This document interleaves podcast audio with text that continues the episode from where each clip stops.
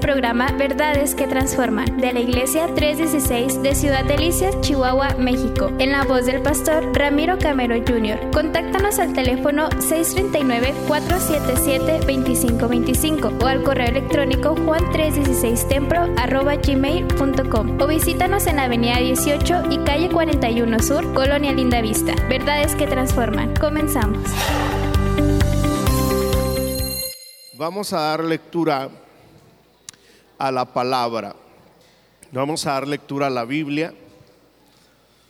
Vamos al Evangelio de Mateo. Mateo capítulo 24. Vamos a leer desde el verso 37 hasta el 39. Mateo 24, verso 37 estará allí en la pantalla. Dice más como en los días de Noé, así será la venida del Hijo del Hombre. Porque como en los días antes del diluvio, estaban comiendo y bebiendo, casándose y dando en casamiento, hasta el día en que Noé entró en el arca. Y dice el verso 39, y no entendieron, fíjese, y no entendieron hasta que vino el diluvio y se los llevó a todos. Y fíjese cómo cierra este verso diciendo, así será también la venida del Hijo del Hombre. El título de hoy, la venida del Hijo de Hombre, es decir, del Señor Jesús, pero basada en las lecciones que aprendemos de los días de Noé. Antes de entrar en la historia de Noé, yo quiero hacer referencia al año 1000 1989. En el año 1989, un terrible terremoto sacudió el país de Armenia, allá en el Medio Oriente. Y en ese terremoto de 1989 en Armenia, más de 30 mil personas murieron por causa del terremoto, más de 30 mil personas. Pero durante ese acontecimiento la historia fue marcada por, por una anécdota u, otra historia de un padre de familia. Había un, padre de familia que siempre le decía a, a, su hijo todos los días, hey, mientras yo viva, no importa qué ocurra, mientras yo viva, no importa qué pase, siempre estaré ahí donde tú estés, le dijo este papá a su hijo. Ese día se lo dijo y ese día, mientras su niño está en la escuela, sucede el terremoto. La historia cuenta que su papá sale corriendo a la escuela donde está su niño y cuando llega a la escuela ve que todo está derrumbado. El salón donde su hijo estaba estudiando está derrumbado. Y el papá desesperadamente comienza a quitar los escombros, las piedras que hay en aquel lugar. Y algunos otros papás se unieron a la búsqueda y también comenzaron a quitar escombro, piedras, rocas. Pero escuche bien, no faltaron las voces que, que, pretendían desanimarlos, disuadirlos. No, no faltaron las voces de los incrédulos, de los negativos, diciéndoles, hey, es demasiado tarde. Sus hijos ya están muertos. Ustedes saben que ya están sepultados bajo estos escombros. Ya nada se puede hacer por ellos. Sin embargo, este papá y algunos más siguieron buscando y quitando piedras y rocas. La historia dice que después de 38 horas, escuche bien, después de 38 horas sin parar de estar removiendo rocas y escombros y los restos que quedaban del salón, ya las manos del papá estaban todas destrozadas, con, con, cortaduras, ya no tenía fuerza porque por 38 horas había estado quitando los escombros, sus fuerzas estaban agotadas, pero no se dio por vencido. Y después de 38 horas oyó la voz de su hijo que lo llamaba y le decía, papá, papá, aquí estoy papá, aquí estoy, papá, aquí estoy. Y cuando aquel papá finalmente llega hasta donde está su hijo, el hijo le dice, yo le dije a mis otros compañeros que no se preocuparan, porque si tú estabas vivo, sabía que vendrías por mí.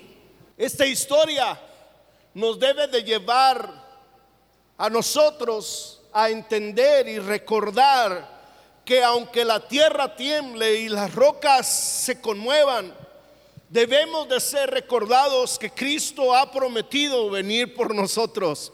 Cristo ha prometido venir por su iglesia y creo que esta generación, es decir, nosotros los que estamos vivos, tenemos grandes posibilidades de presenciar la venida del Señor Jesús, de ser arrebatados, así como dice la Biblia, en un abrir y cerrar de ojos y estar por toda una eternidad en la presencia del Señor Jesús. Y esto debe de llenarnos de gran gozo y de gran alegría el saber que no importa lo que pase, papá prometió que un día vendría por nosotros, por su iglesia y nos llevaría para estar con él por toda la eternidad. En ese sentido, la venida de Cristo es, es parte de la doctrina, es parte de nuestra de nuestro credo, de nuestras creencias bíblicas, así como lo dije de la misma manera que creemos en la sanidad, en la salvación, en el poder del Espíritu Santo, en la Trinidad,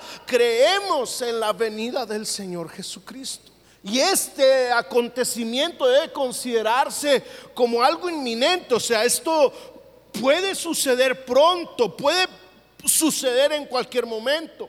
Y, la aparente, entre comillas, la aparente tardanza ha hecho que algunos duden o se desanimen en cuanto a esta creencia. Pero lo seguro es que Él vendrá. La promesa del Señor se va a cumplir.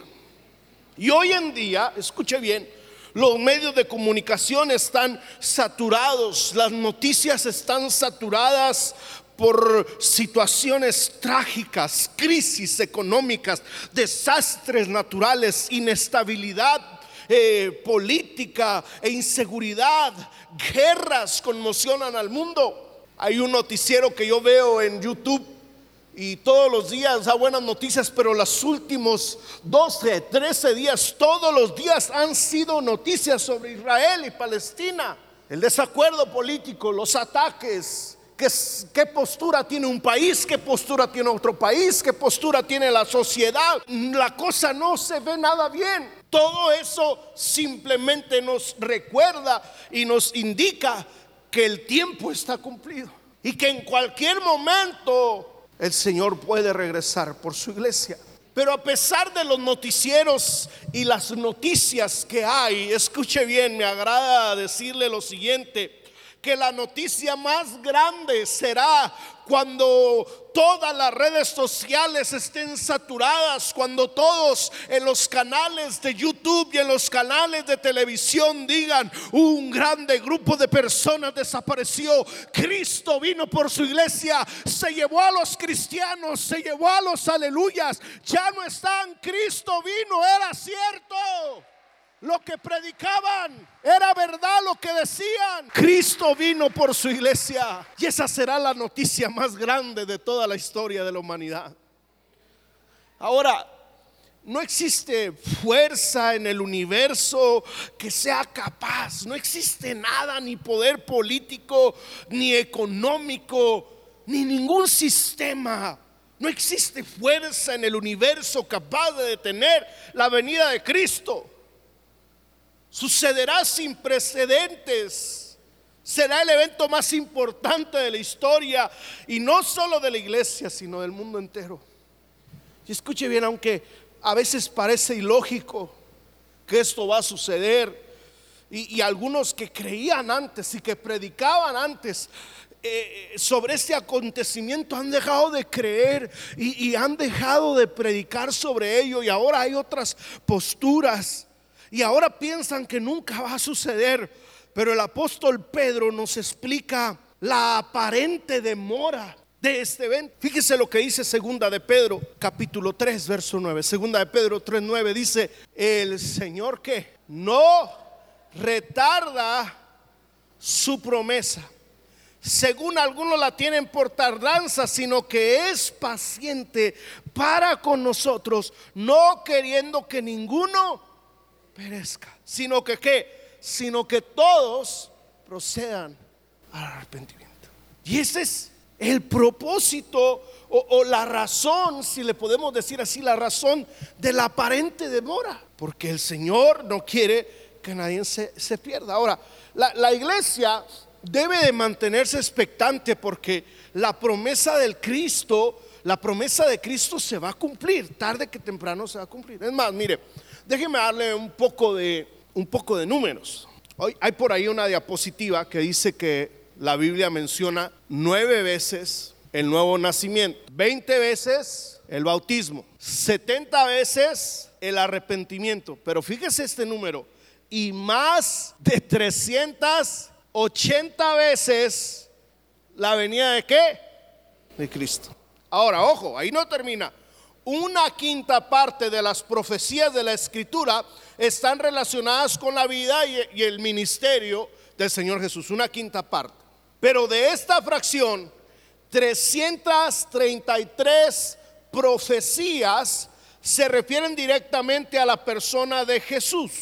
Y de este número, o sea, de las 333, 224 hablan de su venida. Esos números son impresionantes, ¿eh? porque nada más en la Biblia habla tanto como de la venida del Señor.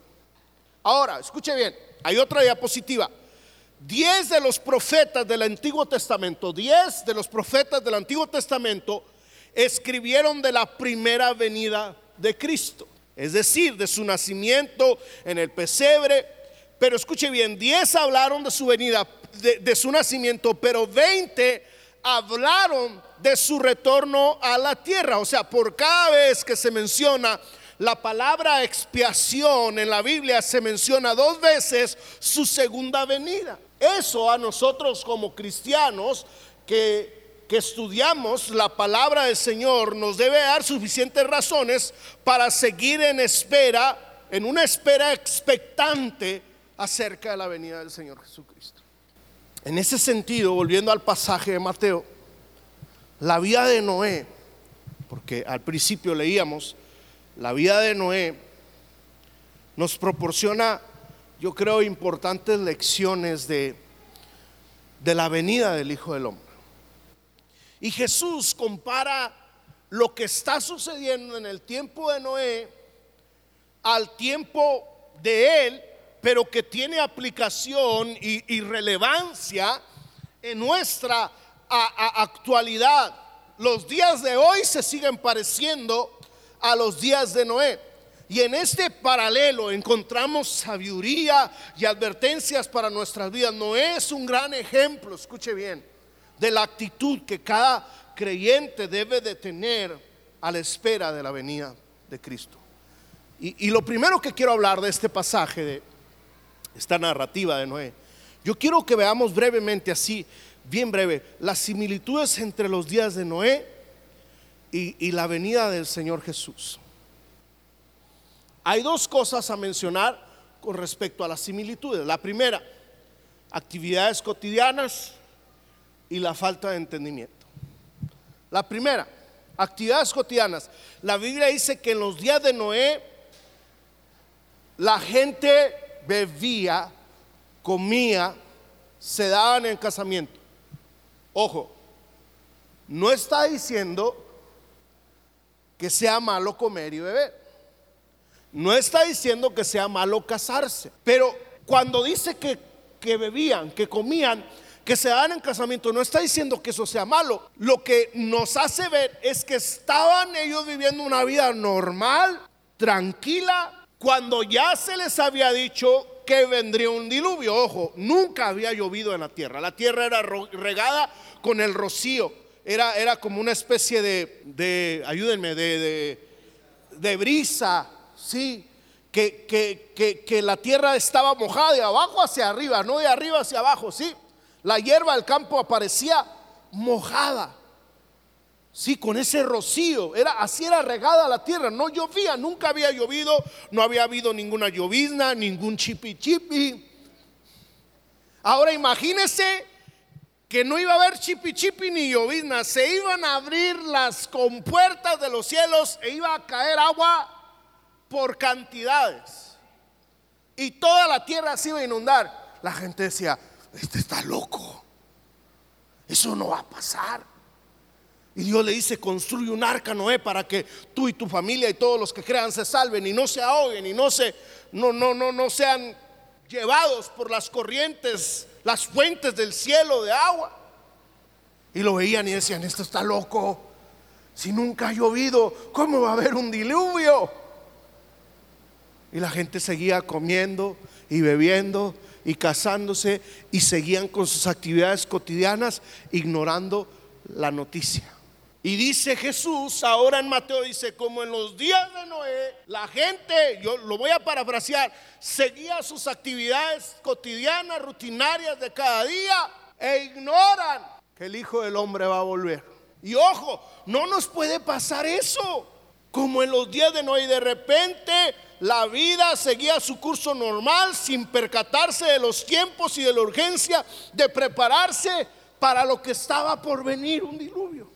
Ahora, eso no quiere decir que ya no trabajes, eso no quiere decir que ya no comas, eso no quiere decir que estés parado en la ventana a ver a qué hora va a pasar el Señor, a qué hora va a venir el Señor Jesús. No, o sea, de hecho, la Biblia dice, uno estará en el campo trabajando y será arrebatado. Uno estará en un molino y será arrebatado. O sea, hay que seguir nuestra vida, pero no ignorar que el Señor Jesús viene. La vez pasada un, hijo de pastor le dijo a su papá, mira papá, me gusta esa, esa jeepeta, ese jeep que está ahí en la agencia rojo así, mira las llantas y los rines que tiene, le dijo su papá, ve y sácala, al cabo ya Cristo viene. y, me dio, y me dio risa, ¿verdad? O sea, hay gente que sigue creyendo y nosotros debemos de seguir creyendo que Cristo viene. Ahora, no, no me tome ese chiste en serio, no vaya y saque la casa de, ni el carro, ni no, no, no. Porque no sabemos cuánto más. Sí. Pero la segunda cosa, falta de entendimiento. O sea, al igual que en aquellos tiempos, muchos hoy en día pueden estar distraídos por las preocupaciones diarias, mundanas, y no perciben los signos de los tiempos. ¿Qué tiempos estamos viviendo? Tiempos finales.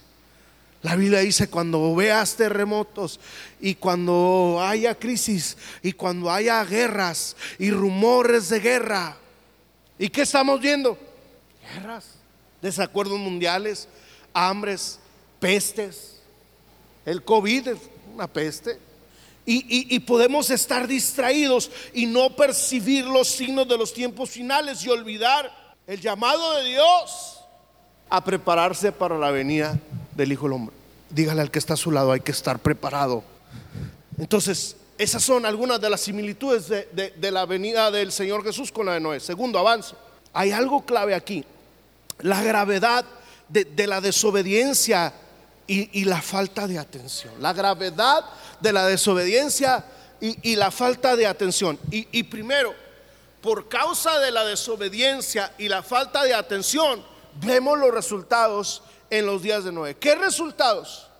Que aquellos que no tomaron en serio la advertencia de Noé y, continuaron no solo con su vida, sino en desobediencia, en desacato, perecieron en el diluvio. De repente dice la Biblia que fueron sorprendidos por el juicio de Dios porque no estaban preparados. Y le dijo Dios a Noé, métete y mete los animalitos.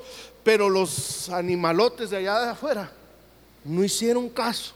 Y la Biblia dice que Dios cerró la puerta y empezó a llover. Y dijeron, tenía razón Noé, vamos al arca. Y por más que tocaron, la puerta la había cerrado el Señor y fueron sorprendidos por el juicio de Dios y murieron. Sola, dice la Biblia, que solamente Noé, su familia y los animalitos que subió se salvaron. Todo lo demás pereció.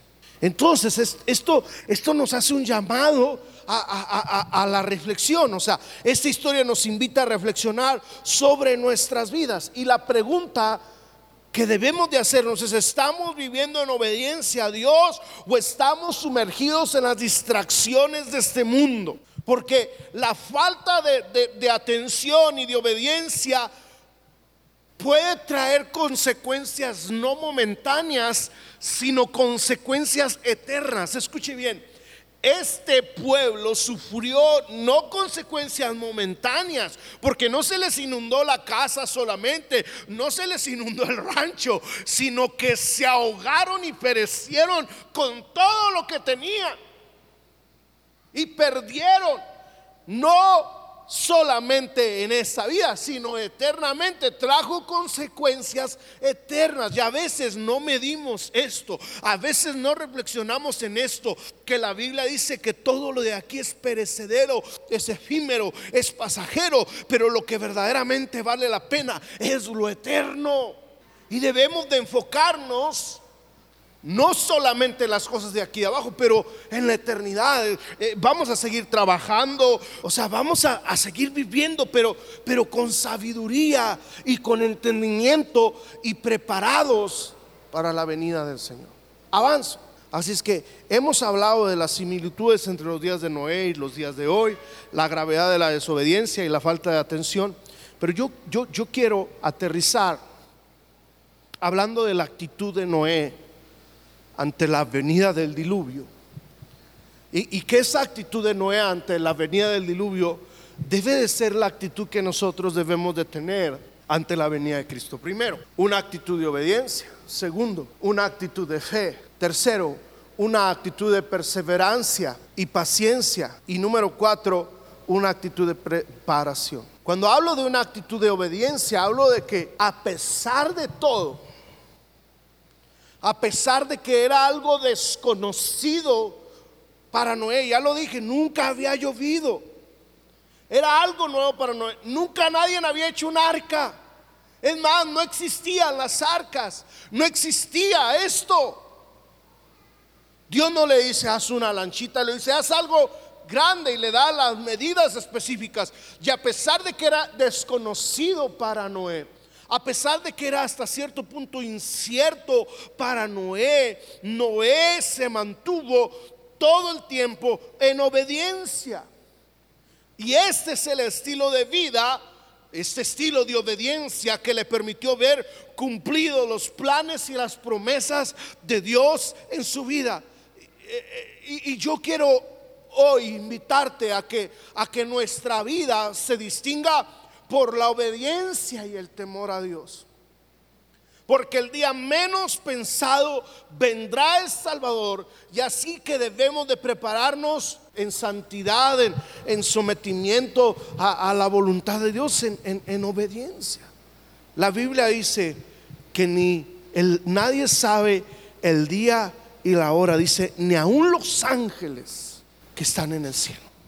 Yo no te puedo decir viene hoy a la noche, yo no te puedo decir viene mañana, yo no te puedo decir viene el mes que entra, yo no te puedo decir viene en un año, en 10 años, en 20 años, no. Nadie sabe el día y la hora. Lo único que la Biblia dice es que viene pronto.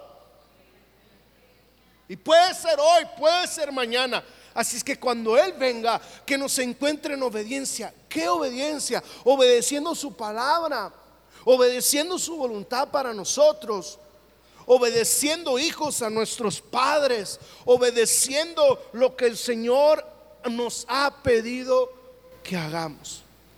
Dile a la persona que está a tu lado, hay que ser obediente. El otro dígale, tú también. Segundo, aparte de una actitud de obediencia, una actitud de fe. Fe es creer. Fe es creer. Entonces, Noé se mantuvo creyendo y lo vuelvo a decir, creyó en lo que nunca había acontecido. Creyó en lo que nunca había visto. La Biblia dice, bienaventurados los que sin ver creyeron. Cuando los discípulos vienen y dicen, oye, Jesús resucitó, hay uno que se llamaba Tomás. Dice, no, yo no creo que Jesús resucitó. Lo, lo crucificaron, le clavaron las manos, los pies, lo vimos, cómo lo llevaron, vimos cómo lo pusieron en la tumba. Yo no creo. Y dice Tomás, hasta que yo no meta mis dedos en los hoyos de sus manos. Entonces después se le aparece el Señor y le dice, ven Tomás, Pero la Biblia dice, bienaventurados los que sin ver creyeron. Ahora, Noé sin ver creyó, jamás los cielos habían dado lluvia y tuvo fe en que llovería. Noé por su fe resaltó eh, en medio de una sociedad incrédula y malvada. Noé confió en el Dios del cielo y de la tierra y el creer en él, el tener fe en Dios, salvó su vida y salvó la vida de su familia. Yo he venido para decirte el día de hoy, a pesar de todo, tenemos que seguir creyendo en Dios, tenemos que creerle a su palabra, tenemos que tener fe en Dios. Y en este sentido tenemos que creer que todo aquí va a desaparecer, que nada de lo que hay aquí va a quedar, que la iglesia será arrebatada. Tenemos que creer que Cristo viene por su iglesia otra vez y que algunos no van a creer y va a pasar como los días de Noé, pero que no seamos nosotros los que nos pase como lo, que les pasó a los de los tiempos de Noé, sino que seamos de los que se salvaron en el arca, es decir, que seamos de los que son arrebatados por el Señor y que seamos aquellos que se verán con Él las nubes. Dice Noé creyó, dice Hebreos, y le fue contado por justicia que nosotros seamos parte de los que creen. Dice Hebreos 11:7. Hebreos 11:7 dice, por la fe, Noé, advertido sobre cosas que aún no se veían, que dice, con temor reverente construyó un arca para salvar a su familia. Y dice la Biblia, por esa fe, por esa fe, condenó al mundo y llegó a ser, ¿qué? Heredero de la justicia que viene por la fe. Que Dios nos ayude a tener fe. ¿Cuántos dicen amén? Pero una tercera actitud que yo veo en, Noé, ya dije de obediencia, de fe, la tercera, una actitud de perseverancia y, paciencia. Perseverancia y paciencia. Y estas dos van, van de la mano. La, perseverancia va de la mano de la paciencia. Hoy, hoy en día hay, me preocupa que cada vez, cada nueva generación es menos perseverante y menos paciente. La gente de antes, lo que comenzaba, lo terminaba. La gente de antes aguantaba vara. Los chavos de hoy comienzan algo y no lo terminan. Y, prueba de ello es los que están en la universidad, que empiezan en una ingeniería y, y luego no les gusta y se van a una arquitectura y luego se van a psicología y, luego ya no les gusta la psicología y, luego se van a, a una licenciatura y luego al último terminan siendo influencers, youtubers. Y, si hay chavos aquí, saben de qué estoy hablando. ¿Y, a qué te dedicas? Soy creador de contenido. ¿Contenido de qué? Y si es cierto, a algunos les da de comer, pero no le va a dar de comer a todo el mundo. Y les ha funcionado a algunos y les ha servido. Eh, ahora, una cosa es hacer contenido o crear contenido para edificar, para bendecir, para, para documentar, para ayudar pero no vives de eso. Entonces, me, preocupa que cada vez más las generaciones nuevas son menos perseverantes y tienen menos paciencia. Y, en parte tiene que ver con esto, el, avance de la tecnología. Antes había que prender el fuego, la leña y, y cocinar, luego después el gas, la estufa. Ahora es el microondas. Y en dos minutos están las palomitas y sin echarle mantequilla y aceite y sin calentar la sartén. Y ahora vienen con un polvito, y lo digo porque mis hijos las comen, que ya nada más les echas el polvito, ya tienen picante, ya no hay que preparar ni moler el chile ni nada de eso. Entonces, y, la tecnología avanza y, nos, en cierta manera nos facilita la vida y, las cosas son más rápidas, pero, pero crea una generación o una cultura falta de perseverancia y falta de paciencia. Y de hecho, los que tienen redes, hoy en estos días se está hablando mucho de la generación de cristal. ¿Por qué se le dice generación de cristal? Porque se rompen. No aguantan, no, no perseveran, no, no aguantan un regaño. Antes el pastor nos regañaba y nos sentaba en la banca por cualquier cosa. Y allí estábamos sentados. Hoy le regañas a un joven, le llama la atención, lo disciplina y se va a la iglesia. Antes nos daban duro en la escuela. Carrilla. Ahora es bullying. Y con que se te queden viendo feo ya es bullying. Y antes el profesor hasta el borrador del pizarrón te aventabas. Imagínese que un profesor haga eso en la actualidad. Le dan sentencia de muerte en la cárcel. Y, yo no estoy promoviendo el bullying y yo no simplemente le estoy dando perspectiva para que entienda por qué ahora no, no aguanta la gente, por qué ahora somos menos pacientes, menos perseverantes. Pero Noé, escuche bien, enfrentó la burla y la oposición. Ahí está el loco, ahí está el que dice que, que va a llover si nunca ha llovido y, está creando una arca. Imagínense el bullying que sufrió Noé. Tuvo que enfrentarse eh, en este sentido al escarnio, a la incredulidad de aquellos que, lo rodeaban. Sin embargo, no permitió que el bullying ni, nada de, lo que pudiese considerarse como, como escarnio, como, como burla, no permitió que nada de eso lo desviara de su propósito yo pido al Señor que nos ayude a ser perseverantes y que nada de este mundo, que ninguna circunstancia, que ninguna situación, que ninguna burla, que ninguna crítica, que nada de este mundo, que ni siquiera ninguna persona nos desvíe del propósito de Dios para nuestras vidas.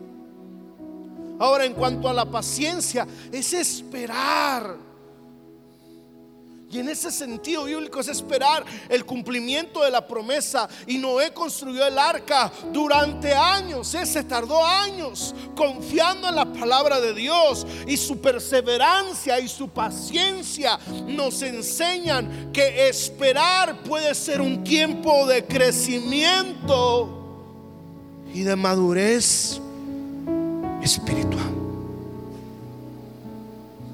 Así es que persevera Aguanta, dile al que está a tu lado, aguanta vara. Pero número cuatro y cierro. Una, actitud de, de preparación.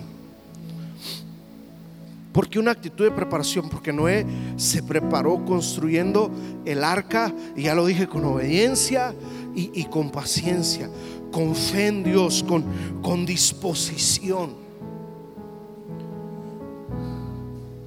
Y esa disposición, esa, esa preparación, o sea, él todos los días se preparaba. O sea, preparaba el lugar en donde él y su familia iban a ser salvos. Lo vuelvo a decir, todos los días preparaba el lugar, es decir, el arca donde él y su familia serían salvos.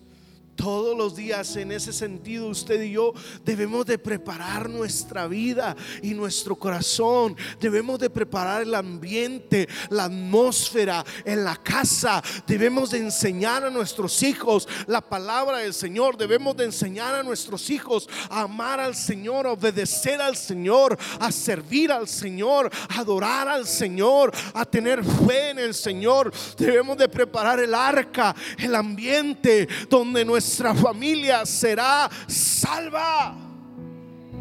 Esta fe donde nuestra familia será salva.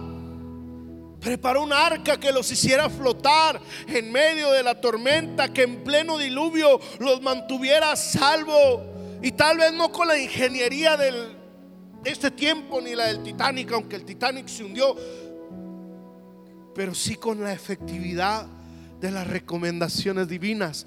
Porque Dios le dijo, hazla así, hazla así, de este espesor, de este ancho, de este largo, de este alto, con una puerta, con ventanas, con tantos cantidad de pisos, si no me equivoco, tres pisos, hazla así, hazla así.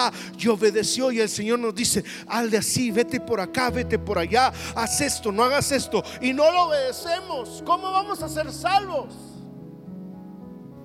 Si no nos estamos preparando.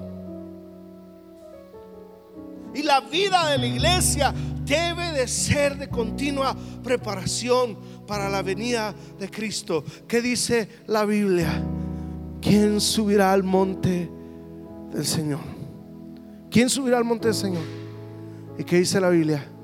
El limpio de manos y el puro de corazón. Y la Biblia dice, y el que tiene esta esperanza se santifica. Y la Biblia dice, y el limpio, límpiese más. ¿Qué estás haciendo para limpiarte? ¿Qué estás haciendo para limpiarte? ¿Qué estás haciendo para, para sacudirte de la, de, la suciedad, del mundo, del pecado, de, de la sociedad? ¿Qué estás haciendo para santificarte? Porque Noé se preparó para no perecer en el diluvio. Y nosotros si queremos prepararnos para no quedarnos aquí, hay que santificarnos, hay que consagrarnos.